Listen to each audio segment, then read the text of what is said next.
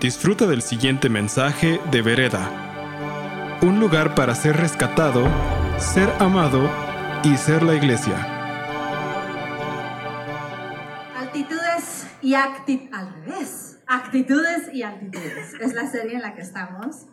En este tiempo, en estos domingos en Vereda, llevamos dos, dos ocasiones que estamos ya en esta serie.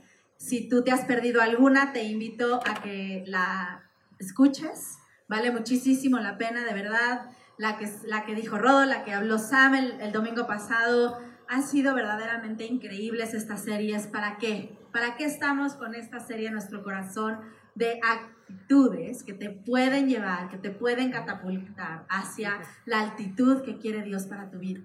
Creemos que hay una altitud, un vuelo alto que Dios quiere que tú alcances en tu vida.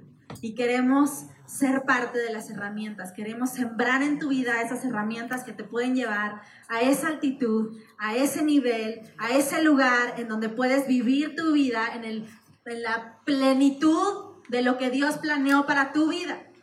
Es aún mejor que lo que tú planeas para tu vida. Es aún mejor que lo que tus papás pudieron siquiera soñar para tu vida. Nadie puede desear lo mejor de lo mejor como lo desea Dios. Y de eso se trata esta serie. Rodel empezó en un versículo que quiero que revisitemos el día de hoy porque es el motivo de esta serie. Está en Isaías, está en Isaías 40 y habla acerca de confianza. Decía Sam y decía Rodel también, es más acerca de un, es más acerca de confianza que de fe. Es más un asunto de confianza. Fíjate lo que dice aquí. Él da poder a los indefensos y fortaleza a los débiles. Hasta los jóvenes se debilitan y se cansan y los jóvenes caen exhaustos. En cambio, los que confían en el Señor, di confían, los que confían en el Señor encontrarán nuevas fuerzas. Volarán alto como con alas de águila, correrán y no se cansarán, caminarán y no, se, y no desmayarán es un tema de confianza. Decíamos, decía Rodolfo, ¿sabes qué? Cuando tú conoces, cuando tú conoces íntimamente, cuando tú conoces, entonces crees. Y si crees, entonces confías, ¿verdad? Es algo muy, muy padre que estamos viendo aquí. Y hablando de este, este, este tema de confianza y hablando de las actitudes arrolladoras y arrasadoras que podemos encontrar en a través de toda la Biblia, a través de muchas historias de la Biblia. Una se imprimió en mi corazón desde el primer momento en que empezamos a orar y empezamos a hablar de este tema. Y es la historia de Daniel, la historia que encontramos en Daniel acerca de estos tres jóvenes, cuatro jóvenes, Daniel y sus amigos Sadrach, Mesach y Abednego. Esa es la historia que vamos a estar el día de hoy visitando. ¿No? En donde estos jóvenes tuvieron esta confianza, no cualquier confianza, una confianza extrema, una confianza radical, una confianza furiosa, no X, una confianza fuera de serie, ¿no? En donde los llevó a enfrentar lo peor que se puede llegar a enfrentar. Ya no hay más para abajo que una amenaza de muerte. Ellos llegaron a enfrentar amenaza de muerte que los llevó a ir en contra de la cultura prevaleciente que estaba en ese momento, los llevó a ir contra corriente y los llevó y les dio relevancia. Relevancia en una cultura contra Dios. Y este tema relevancia es un tema muy importante y muy en la, en la lengua y a flor de piel de ahorita, en nuestra generación, en nuestro tiempo. Así que vamos a, vamos a visitar esta historia y vamos a estar hablando de esto para encontrar las actitudes que podemos meternos en la mochila que necesitamos para alcanzar la, la altitud que Dios quiere para nuestra vida. ¿Estás conmigo? Amén. Vamos a orar, acompáñame. Gracias Dios por este día, gracias por esta tarde, gracias Señor por tu iglesia, gracias Padre porque tú tienes aquí, Señor, un plan, porque tu presencia está en este lugar yo te agradezco tanto por tu presencia. Te agradezco por tu Espíritu Santo. Te agradezco porque tú estás aquí, Espíritu Santo, haciendo lo que tú quieras hacer. Gracias porque tú estás ahí inyectándonos adentro, muy adentro de lo que necesitamos, Señor. Gracias porque tú nos ayudas a encontrar verdad donde no podemos encontrarla. Gracias Dios porque tú nos has salvado y nos has hecho tus hijos con un propósito y aquí estamos. Queremos escucharte. Gracias Dios porque yo sé que no quieres que nadie salga de aquí igual que como entró, Señor. Rétanos, háblanos, ven, Señor, y está presente en el nombre de Jesús. Amén. Amén. Relevancia. Estos jóvenes fueron relevantes ante una cultura prevaleciente en su tiempo. Y sabes, busqué el, significado de relevancia. Esta palabra que todo mundo hay que ser relevante, ¿no? Hay que ser relevante. Tú seguramente has escuchado, tú seguramente te has, te has topado, ¿no? Con esta palabra, ¿no? Que todo el mundo quiere ser relevante. ¿Qué es relevancia? Y en alguno de los diccionarios gloriosos de Internet encontré que la relevancia significa ser destacado en algo, tener trascendencia, importancia. Es un tema de trascendencia, es un tema de importancia, es algo que es, es, es, una, es, significado, es un significado que como que destaca, es algo que destaca, destaca en algo, ¿no? Y más adelante en la definición decía que la relevancia puede, puede estar, ¿no? Variar, puede variar de acuerdo a una óptica personal. Es decir, lo que es relevante para ti puede ser irrelevante para mí todo depende ¿no? de muchas cosas, entre ellas la estructura y la, em, los valores que tú tengas en tu vida, ¿no? En, la escala de valores puede ser hasta una situación geográfica, ¿no? Lo que es relevante para nosotros en la Ciudad de México puede ser completamente irrelevante para la tribu del Amazonas en medio del Amazonas, ¿no? Sin embargo, me llamó muchísimo la atención que un poquito más abajo, dentro de este mismo relato de relevancia, decía, sin embargo, sin embargo, la mayoría de las personas coinciden en la idea de que valora, de valorar como importantes una serie de aspectos en la vida. La salud, la estabilidad económica y la afectividad. La clásica fórmula, decía ahí, de salud, dinero y amor. ¿Verdad? Y a mí me pareció muy, muy impresionante esta, esta particularidad de cómo la relevancia puede ser eh, eh, variable. Sin embargo, en este tema, la mayoría de las personas coinciden y yo pienso, el evangelio que predicamos, Jesucristo el mensaje, las buenas nuevas de Jesucristo, tienen todo que ver con esto. Salud, la sanidad, Jehová Rafa, tu sanador. No hay nada, no hay nada que existe creado en esta tierra que pueda darte la salud y la sanidad como te la vea Dios. Dinero, eh, dinero. Ok, provisión, provisión mejor, porque dinero es, o sea, eh, eh, todo el mundo se anda suicidando por dinero. Más bien es la provisión de Dios, esa plenitud, eso es lo que buscamos, esa plenitud en Dios. Nada te puede llenar el vacío que estás buscando, nada te puede dar esa provisión perfecta como la da Dios. Bueno, ¿y amor? Amor, Dios es amor. Dios es amor. Entonces, sí, la relevancia tiene que ser con algo que destaca el Evangelio y Jesucristo tienen algo que destaca de estos temas. Destacan en algo. Y sabes qué? Muchas veces nos atoramos, ¿no? Eh, eh, eh, pensando que la relevancia tiene que ver con cosas externas, con circunstancias, ¿no? ¿Qué tal forma de vestir, ¿no? Ahora, ¿no? entre más rotos y más gastados los jeans, mejor, ¿no? están más padres, están más, más a la moda. Entonces, si te pasas así, pues estás relevante. Ok, me, encantan esos jeans, están increíbles. No tiene nada de malo. Están padrísimos. Pero, ¿es eso realmente lo que te hace relevante? ¿Es eso realmente lo que trae un significado más allá? Eh, medios, los medios, la forma que hablas. Eh, ok, videos, está increíble, eso está padrísimo. Entonces, entre más, más relevante, ¿no? Cuando para un creyente, la verdadera relevancia, para un creyente, la verdadera relevancia está en el espacio que hay entre lo que decimos y la vida que vivimos. Ese espacio. Ahí está la relevancia. La cultura prevaleciente nos hace creer cosas. Inclusive nos hace creer que lo que precisamente nos hace relevantes por el mensaje que predicamos es lo que es irrelevante, ¿no? Para ellos es, ay, ya vas a empezar. Eso es, eso es, eso es irrelevante, ¿no? El Espíritu Santo, Jesucristo que murió en una cruz y trae vida, ese es, es el mensaje.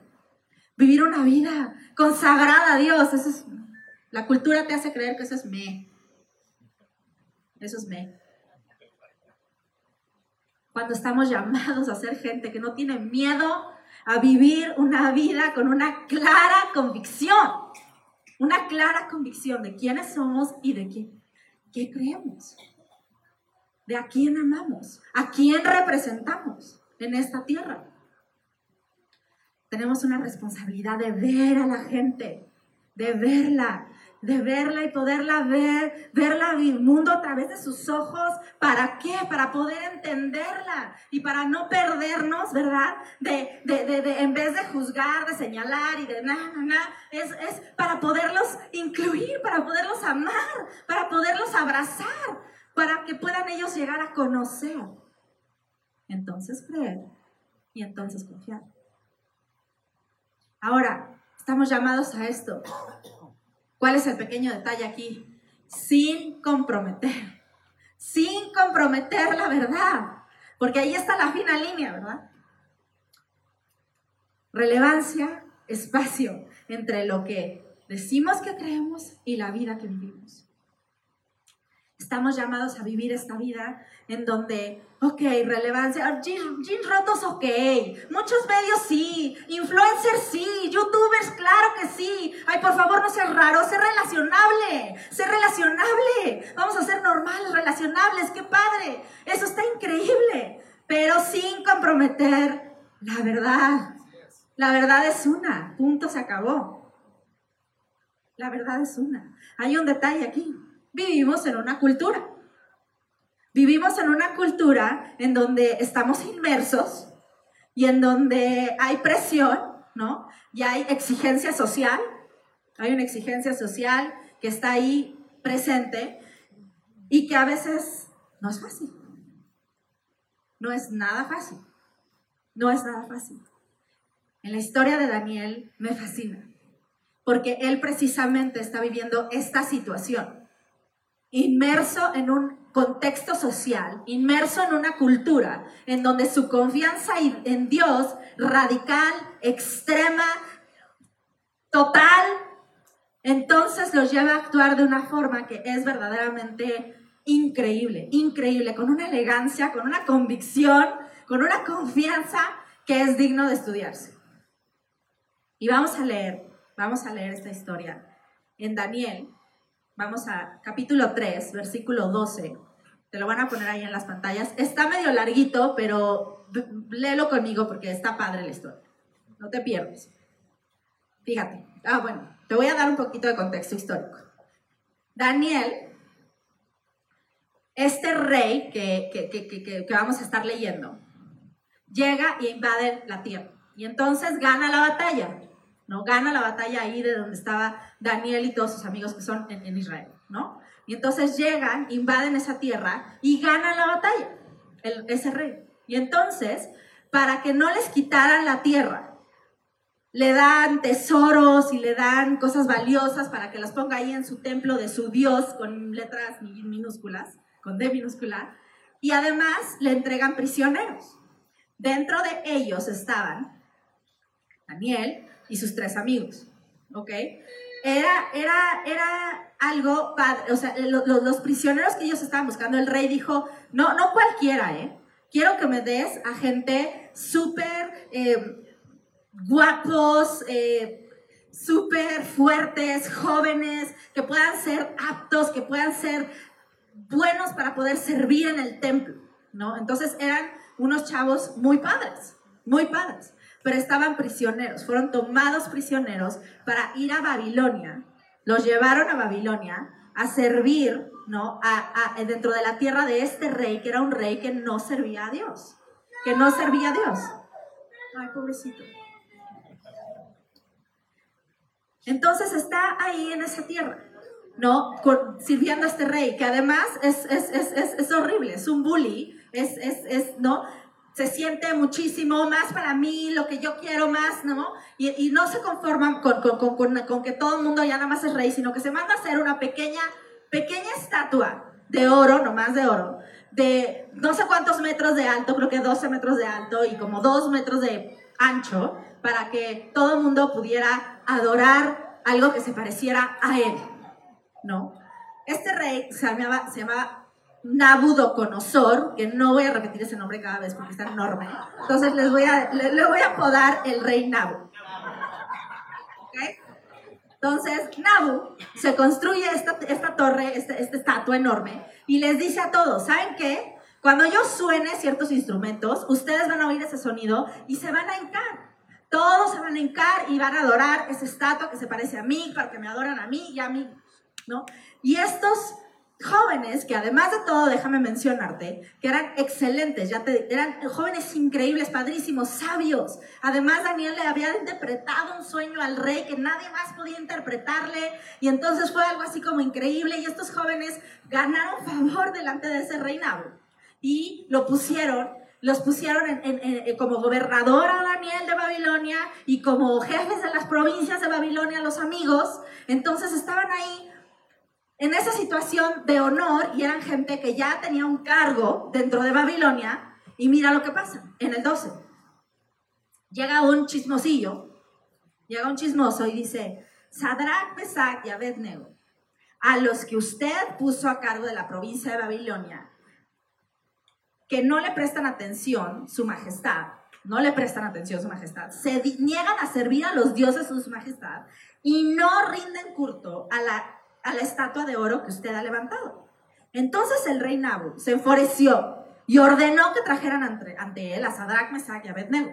Cuando los trajeron, Nabucodonosor les preguntó, ¿es cierto, Sadrach, Mesach y Abednego, que ustedes se rehúsen a servir a mis dioses y a rendir culto a la estatua de oro que he levantado? les daré una más oportunidad para inclinarse y rendir junto a la estatua que he hecho cuando oigan el sonido de los instrumentos musicales. Sin embargo, si se niegan, serán inmediatamente arrojados al horno ardiente. Y entonces, ¿qué Dios podrá rescatarlos de mi poder? Sadrach, Mesach y Abednego contestaron. Esta, esta, esta respuesta es, disfrútala, por favor, es gloriosa. Oh, Nabu, no necesitamos defendernos delante de usted. Si nos arrojan al horno ardiente, el Dios a quien servimos es capaz de salvarnos. Él nos rescatará de su poder, su majestad. Pero aunque no lo hiciera, deseamos dejar en claro que a usted, ante usted, que jamás serviremos a sus dioses ni rendiremos culto a la estatua de oro que usted ha levantado. Entonces Nabu se enfureció tanto que Sadrach, Mesach y este, que el rostro se le enfureció, se le, se, le desfiguró a causa de la ira a Nabu. Mandó calentar el horno entonces siete veces más de lo habitual. Y entonces ordenó que algunos de los hombres más fuertes de su ejército ataran a Sadrach, Mesach y Abednego y los arrojaran al horno ardiente. Así que los ataron y los arrojaron totalmente vestidos con toda su ropa y ya que el rey en su enojo había exigido que el horno estuviera bien caliente, las llamas mataron inclusive a los soldados al arrojarlos dentro de los, a los tres hombres. De esta forma, Sadrach, Mesach y Abednego, firmemente atados, cayeron a las rugientes llamas. De pronto, cha, cha, cha, cha, Nabu, lleno de asombro, se puso de pie, de un salto, y exclamó a sus asesores, pues ¿quién eran tres hombres atados los que arrojamos al horno? Sí, su majestad, le contestaron. Miren, gritó, miren, yo veo cuatro hombres desatados que caminan en medio del fuego sin sufrir daño. Y el cuarto hombre se parece a un dios. Entonces Nabu se acercó tanto como pudo a la puerta del horno en llamas y gritó, Sadrach, Mesach y Abednego, siervos del Dios Altísimo, salgan y vengan aquí. Así que ellos salieron del fuego. Entonces los altos funcionarios, las autoridades, los gobernadores, los asesores los rodearon y vieron que el fuego no los había, pero ni tocado. No se, había, no se les había chamuscado, pero ni un pelo, ni un cabello. ni les había estropeado la ropa, ni siquiera olían a humo. Entonces Nabu dijo, alabado sea el Dios de Sadrach, Mesach y Abednego. Envió a su ángel para rescatar a sus siervos que confiaron en él. Di, confiaron. Desafiaron el mandato del rey y estuvieron dispuestos a morir en lugar de servir y rendir culto a otro Dios que no fuera su propio Dios. Por lo tanto, yo decreto, si alguien, cualquiera sea su raza, nación o lengua, que habite, que habla contra el Dios de Sadrach, Mesach y Abednego será despedazado y su casa será reducida a un montón de escombros. No hay otro Dios que pueda rescatar de esta manera. Y entonces el rey ascendió a Sadrach, Mesach y Abednego a puestos aún más altos en la provincia de Babilonia. ¡Wow! ¡Qué historia! Sí, aplausos, aplausos. Esta generación, veredad, esta generación necesita esa actitud. Que en medio de la cultura anti-Dios, emerge de las sombras, de la indiferencia, de la mediocridad y de la inseguridad y dice, yo amo a Jesús y yo sirvo a Jesús. Eso está arrollador. No con una actitud venida menos, venidita menos así, ¿no? Sino que tiene una convicción arrasadora. No tiene miedo, no anda pidiendo perdón de lo que cree, no se avergüenza del nombre de Jesús. No se avergüenza del nombre de, del nombre de Jesús. Que no tiene, que, eh, no tiene miedo de ofender, inclusive a ofender a la cultura o al espíritu de la cultura, porque mi mundo, mi mundo, cara bien arriba, ojos bien acá, revuelve alrededor de Jesús. Nabucodonosor representa una cultura, representa la cultura. Esa cultura que te pone estándares, que te dice cómo tiene que ser tu comportamiento, cómo le vas a hacer, te vas a, hacer esto, te vas a arrodillar, cuando escuches quién sabe qué, quién sabe qué, tienes que agachar la cabeza, ¿no? Te, te manda qué vas a hacer, ¿no? Y todo tiene que parecer, ok, ok, ¿sabes qué? Pues porque todo el mundo lo hace, nada más por eso. Porque todo el mundo lo va a hacer, entonces es, ok, check.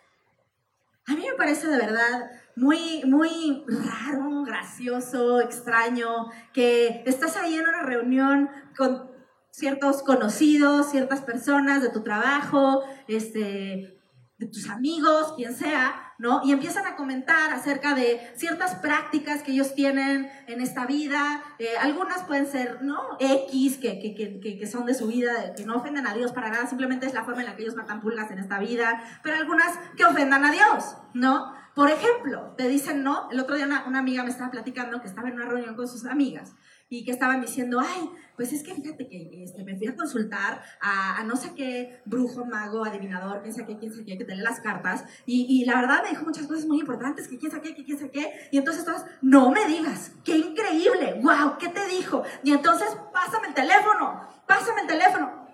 Ahorita mismo hago una cita, ahorita mismo le hablo para concertar cita, ay, sí, qué increíble.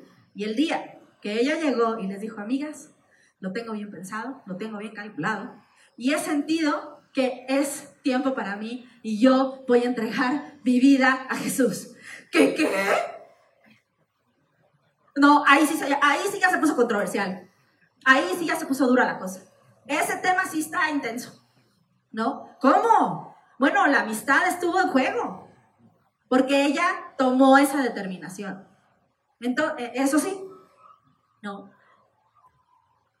La cultura Nabu llega y pone esto, este decreto, como lo hace contigo la cultura, el espíritu de la era, del momento, ¿no? Y te dice cómo le vas, cómo le vas a hacer. Y todos lo van a hacer de esa misma forma. Lo que es más, lo tienes que disfrutar. Lo tienes que disfrutar. Fíjate, el otro día, la semana pasada, fue cumpleaños de mi hijita Doménica, que cumplió nueve años. Y organizamos la fiesta infantil y nos vamos a Kitsania y voy a decir el nombre porque no me importa hacerle mala fama.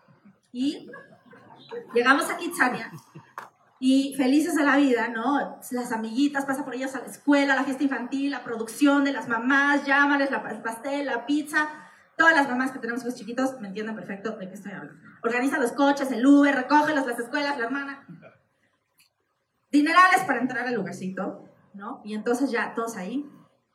Este, el lugar se caracteriza porque te van, ponen pulseritas y es seguro, entonces los niños pueden andar por donde quieran. Se llama la ciudad de los niños. Entonces, hay niños, de hecho mis hijas ya son de las grandes, o sea, los nueve años ya son de las grandes, entonces pueden andar por ahí, hay niños, pero hay niños chiquitos, por ahí, ¿no? Entramos y, estamos Rol y yo felices en un, en un, restaurante comiendo en lo que ellos disfrutan. Y les dijimos, aquí nos vemos, este, cuando, ¿no? De a tal hora. De repente, veo venir a Doménica y sus amiguitas con una cara de terror, un desencajo así de como yo nunca había visto a Doménica. Y, yo, todo yo ¿qué pasó? ¿Qué pasó, nena? No sé qué. Es que hay zombies. Hay zombies por, todo, por todos lados. Digo, es octubre, ¿no? Y pues eso es la cosa, que no, no, nada, nadie, a la entrada nadie nos avisó que a tal hora iban a hacer esa producción en algún lugar, ¿no? Y, o sea, no se conformaron con hacer, pues, está bien, van a hacer su producción en algún lugar, te avisan, ¿no? Y, no, o sea, no se conformaron con eso, sino que además perseguían a los niños. Entonces, jóvenes, grandes, adultos, persiguiendo, con, con, con, todo el maquillaje, sangre, así, persiguiendo a los niños. O sea, llegaron terrorizadas a esconderse ahí al, al, al restaurante, ¿no? Y, y, y, yo así de, no es posible, o sea, y entonces a pasar a una, a una de las brujas y le, y, le hago así de, a ver, a ver, ven, este, y le agarro las manos, ¿no? Tú no eres bruja, tú no haces nada, miren niñas, miren, miren, y le hacía yo cariños en el pelo, y, ay, te echo agua, te quito tu maquillaje, tú no haces nada, hombre, porque yo quería que siguieran disfrutando, era su fiesta de cumpleaños, yo quería que pudiera retomar la diversión, ¿no? Y yo así, no, no hace nada, hombre, ay, ay. Y, y, y, entonces como que más o menos así, pues no sabemos de qué hacer, no sé qué, total que se aparece otro de los personajes y quiere irles a perseguir al restaurante. Así. Y, y yo, y Rodolfo así de, ya, vete, bye, no, no, no, no. Doménica a partir de ese momento se abrazó de su papá, ojos abajo, y dijo, sácame de aquí, no puedo, sácame, es el peor cumpleaños de mi vida ya sé. Y ahí vamos. Nos tuvimos que salir. Todas las amiguitas ver a Doménica así lloraban también. ¡Ay, sí! Tienes toda la razón. ¡Qué horror, qué horror, qué horror! O sea, no solamente no te lo imponen, te dicen cómo le vas a hacer, sino que además de todo lo tienes que disfrutar. O sea, porque, porque así es la cosa, ¿no? Así te lo dictan. Tenemos que salir y representar a Jesús. Tenemos que salir y representar a Jesús, ¿no? A, a, podernos parar por la verdad. Ay, por la verdad, ¿no? Y decir, yo lo amo, yo lo sirvo, and this is not okay. ¿Sabes que las una de las grandes tragedias de esta generación es la necesidad grande de validación externa? Likes, likes, dame likes, eso es todo lo que me importa, ¿no? Quiero ser invitado, quiero ser popular, quiero, quiero, quiero ser validado, eso es lo, eso es lo, es lo que necesito. Ese es mi combustible, ¿no? Y entonces vamos a digerir, nos vamos a tragar la cultura de los babilonios, ¿no? Que mantiene nuestro espíritu cautivo. Mantiene nuestro espíritu cautivo. Una cultura que te ata, te ata y si no te ajustas, te escupe. Una cultura que quiere que te sometas a ella. Cabeza abajo, que te sometas y que comprometas tus valores. Por lo menos, por lo menos quiere que seas complaciente. Que te avientes ahí en tu lazy boy espiritual, ¿no? en tu silla reclinable con tus pies arriba, espiritual, ¿no? Y que entonces te valga, te valga cacahuate, ¿no? Mientras el mundo se cae, ¿no? La respuesta está sentada en silencio. Mínimo. ¿Sabes? lo contrario del amor no es el odio tanto, ¿eh? Lo contrario del amor es la indiferencia. Es más la indiferencia. Nos quiere hacer indiferentes. Cuando estamos llamados a introducir la verdad a la cultura. De no dejar que los vientos de la mediocridad y de la, de, la complacencia nos reboten así como si fuéramos, ¿no? Hoja del otoño. No estamos llamados a amar a la cultura, estamos llamados a amar a la gente de la cultura. No estamos llamados a ser atados por la cultura. Necesitamos gente que esté dispuesta a arriesgar el ser popular por el ser relevante. Por el ser relevante. Que se atreva a hablar de los temas. Yo sé que no está fácil. Yo ya lo sé. Yo ya lo sé. Que no está fácil. Pero abramos la conversación. Yo con mis hijas vamos a abrir la conversación. Y yo no me voy a conformar, porque pues como así es, y como no se puede, y como no te puedes casar hasta los 35 o 40, porque pues de aquí a que compras casa, ¿no? Desde acabas el trabajo, la carrera, quién sabe qué, quién sabe qué, pues entonces la única que queda es irse a vivir con el novio, este, en lo que junta todo eso, ¿no? Es la única que hay. Perdóname, pero no. Y si quieres venir a hablar conmigo después, si tienes dudas de esto, feliz. Me rinda la. Pero yo no me quiero conformar. No está padre así. Creo que estos chavos, creo que estos chavos tuvieron una actitud que, que, me gusta llamarle, pero aunque no, son una generación y estamos llamados a ser una generación, pero aunque no. Esa respuesta maravillosa que le contestan al Nabu. Pero aunque no, fíjate, si nos arrojan al fuego, el Dios, quiere, el Dios quien servimos es capaz de salvarnos y nos rescatará de tu poder, su majestad. Pero aunque no lo hiciera, aunque no lo hiciera, no es por lo que Dios puede hacer por nosotros mañana, hoy, al rato, es por lo que ya hizo. Es por lo que ya hizo. Y sabes una cosa, estos chavos, los historiadores coinciden, coinciden en que eran, tenían entre 11 y 13 años de edad. Y sabes que esos chavos a esa edad ya habían hecho algo que mucha gente en nuestro caminar cristiano no hemos logrado hacer. Y es que llueve, truene o relampaguee, yo me quedo con el rey. Yo me quedo con el rey.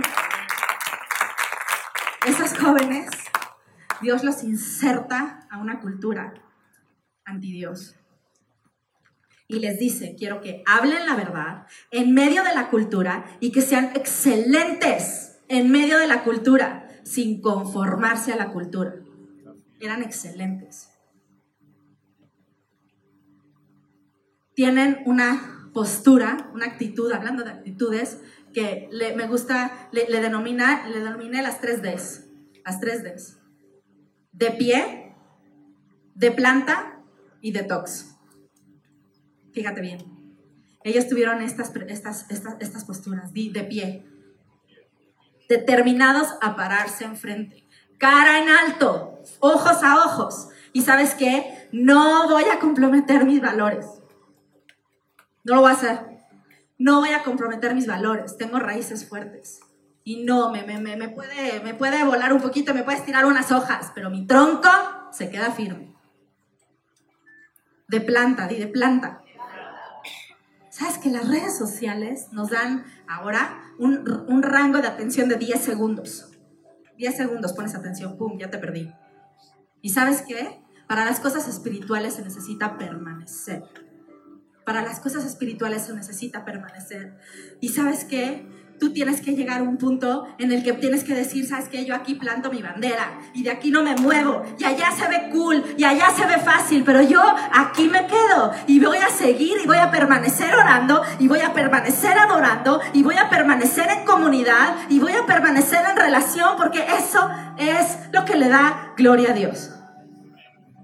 De planta.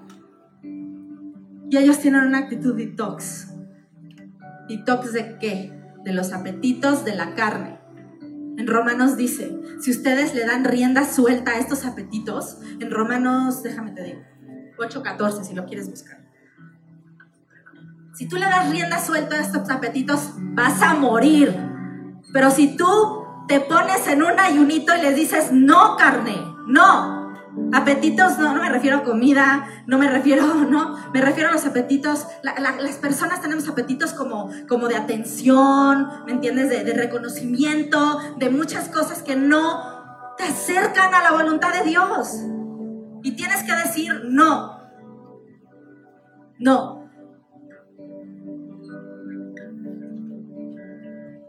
Sabes, ellos respondieron de una forma elegante, respetuosa pero desafiante a. Respetuosa pero desafiante. Y me encanta, fíjate cómo, cómo dice ahí que, se metieron al horno atados, los metió atados. La cultura te ata. Aquí dice, no eran tres hombres los que arrojamos dentro del, del, horno. Sí, así es, le contestaron, mira, yo veo cuatro hombres desatados. Jesucristo te desata de la, de la cultura y te hace vivir una vida libre. Solamente en Él hay libertad. Nada más. Solamente en Él hay libertad. ¿Sabes qué? Es una historia de confianza. Es una historia de confianza. Hay gente en esta generación que está haciendo una diferencia. Y yo quiero que todos en este día podamos ser inspirados a tener este tipo de actitud. Porque somos dueños, tenemos al rey del universo adentro de nosotros, podemos rediseñar el mundo en que vivimos. ¿Por qué tenemos que soplarnos y además disfrutarlo? ¿Quién dijo? ¿Sabes qué? Hay gente que está haciendo diferencia. Este niño es hijo de, unas, de unos buenos amigos de aquí de Vereda. Él va en cuarto de prepa, tendrá 16, 17 años, por ahí. Y un profesor, él estudia en La Salle, cuarto de prepa. La Salle es una escuela de excelencia, no hablo, está increíble, el profesor está padrísimo. Es una escuela que, que es católica, está bien, está padrísimo. Él fue y está ahí en esa escuela. Y su maestro le pidió que hicieran un ensayo acerca del sentido de la vida. Y dos premisas eran importantes para este ensayo. Una, no puedes hablar de religión. No está permitido hablar de religión. Dos, no puede ser una investigación obtenida, tiene que salir de tu bronco pecho. Esas eran las dos premisas indispensables para este ensayo. José Pablo escribió esto, cuarto de prepa, 16 años, 17 años. El sentido de la vida. En mi opinión, el sentido de la vida se relaciona completamente con lo que uno cree. Por ejemplo, yo soy cristiano, ¡pum! No católico. Esto significa que creo absolutamente en Jesucristo y en Dios, pero no creo en la autoridad de la Iglesia Católica, ya que muchas de las reglas puestas por la Iglesia no están en la Biblia. Yo creo que Jesús murió en la cruz para salvarnos de nuestros pecados y que Él no nos pide nada por ese sacrificio. Nada más que lo aceptemos. Yo creo que cada persona tiene una relación personal con Dios gracias al sacrificio de Jesús en la cruz y que Cristo es el único que intercede por nosotros con Dios.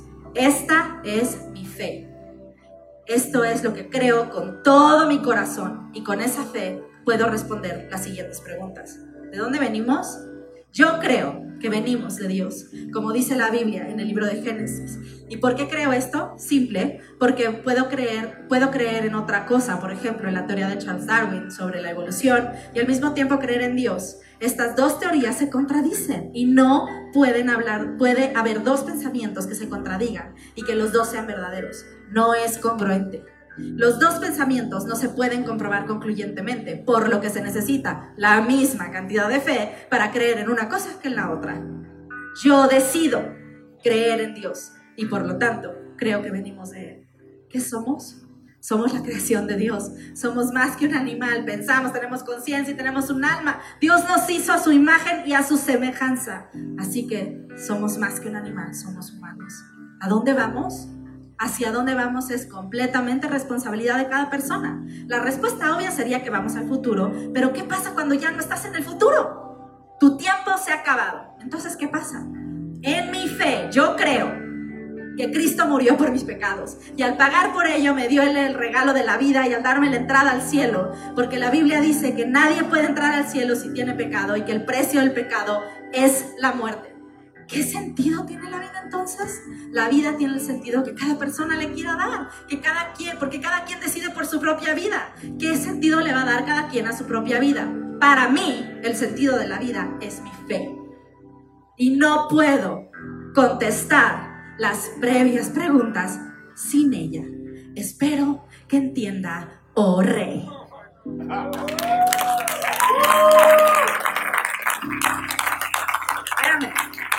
¿Quieres ver la respuesta del rey?